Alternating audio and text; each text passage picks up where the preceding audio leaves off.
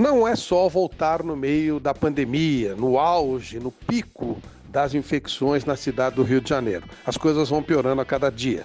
No jogo entre Fluminense e Volta Redonda, Três jogadores do Volta Redonda acusaram positivo no teste de Covid-19 feito na manhã do jogo, quando todos os protocolos internacionais falam em pelo menos 48 horas para afastar as pessoas com problemas. Esses jogadores treinaram um dia antes com todos os companheiros. No teste rápido detectado na manhã do jogo, eles foram afastados, mas obviamente a possibilidade de terem contaminados outros jogadores é muito grande. Mas esses outros jogadores participaram da partida e tiveram contato com os jogadores jogadores do Fluminense. Ou seja, uma coisa vergonhosa, uma total falta de respeito e sensibilidade com o ser humano.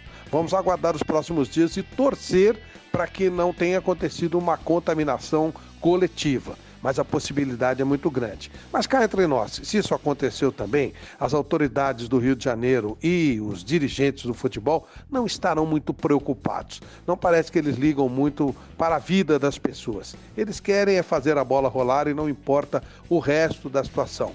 E vale a pena lembrar que o Fluminense era contrário à volta do futebol. Foi praticamente forçado, ou não teve muita força, não teve muita confiança e consistência política para peitar realmente toda essa situação. E agora poderá pagar muito caro.